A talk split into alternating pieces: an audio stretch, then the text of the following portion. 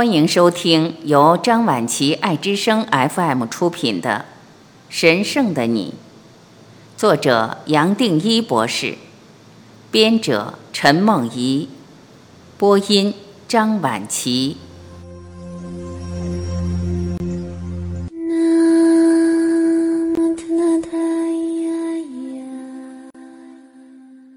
八，没有任何东西是客观的。客体的观念是人局限的脑所创出来的大妄想。我们其实从来没有跟生命的整体分手过，也没有主体或客体好谈的。我前面带来的观点跟你过去所听到、所接触到的很可能完全不同。我们认为自己所看到、体验到的都相当客观，也认为自己看到的跟其他人看到的、跟大家所看到的都可以用一个客观的量尺来衡量。这无形之中建立了一个有限的现实，产生一个人类的共同语言来表达这些共同的理念。认为透过比较，可以在样样事物中做一个区隔。前面已经谈过，没有任何东西是客观的，也没有任何东西可以称为真实，一切只是真实的一小部分，透过脑海限缩到一个可以理解、可以体验的范围，这就是我们感官所带来的限制。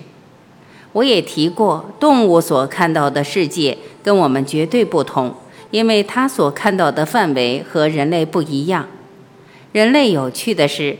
非但透过感官接收资讯，还进一步透过念头整合，甚至投射出去。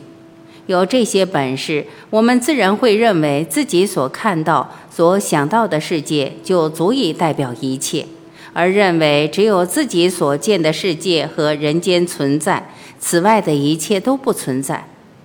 在这种限制下，人自然会把自己和其他人当作客体。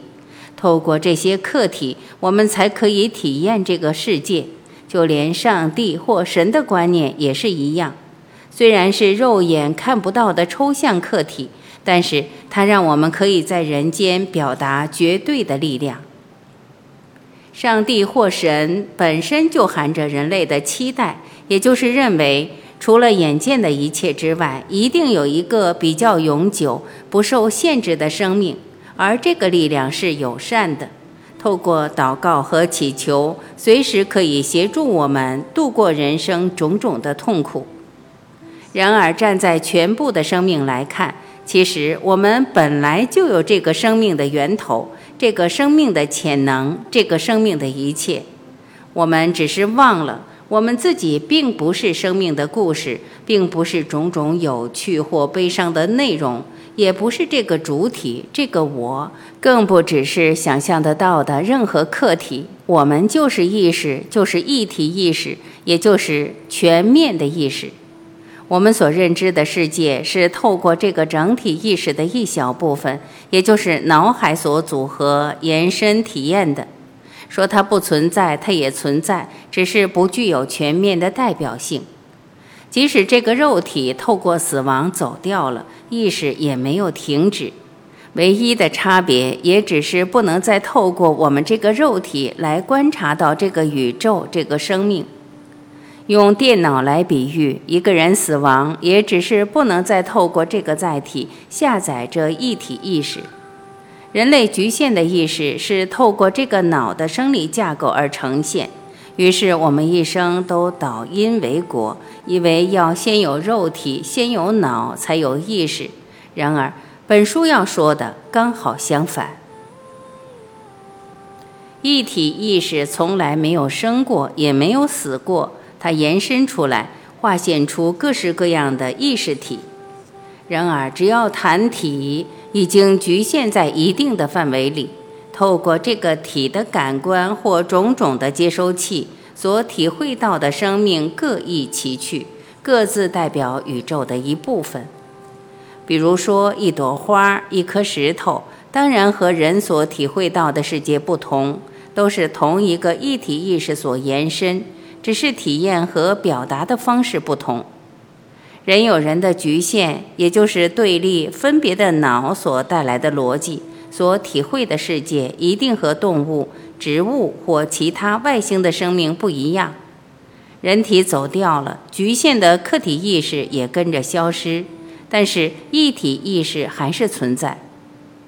一切就是那么简单。可惜的是，我们一生透过制约，把自己给彻底的洗脑，而忽略了这些常识。反而颠倒了事实，以为从物质肉体可以延伸出意识，更以为这个意识足以代表一切的意识。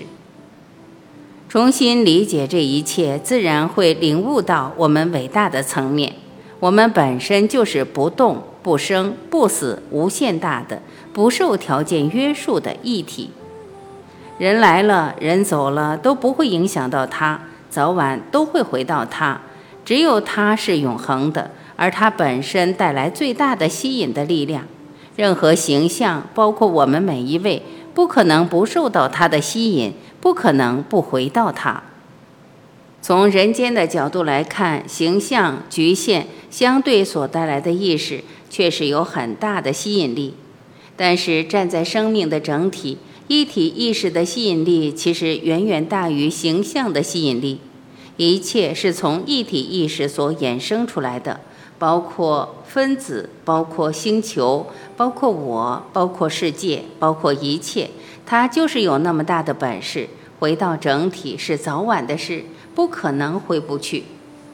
所以我才会讲，我就是宇宙，我就是生命，而生命就是我。任何形象，包括这个肉体，这个我，不可能是完整的我。只是把真正的我局限到一个人间可见、可体会的小部分。真正的我是不可能分成阶段或部分去理解的。任何客体，比如一个念头，都只能对真正的我做一个表面的归纳、表面的理解。真正的我其实是整体的生命，超过任何客体所可以描述。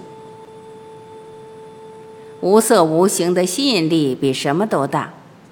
从天文物理的角度来看，宇宙百分之五十以上的物质不是我们熟悉的恒星、星云、星系，而是看不到、不知道形式、性质不明的未知组成。这些未知组成包括了黑洞、暗物质、暗能量，没有辐射、没有光，而无法被观察到，却对宇宙有极大的作用。重力效应，现代的物理学家也承认，这些未知组成对一般物质的吸引力比什么都大。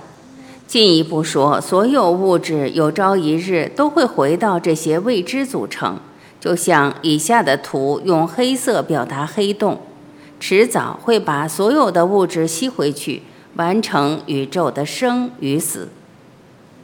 本书所谈的无色无形的吸引力。与这个观念相通，所有的形象总有一天会崩解、崩坏，早晚都会回到无色无形。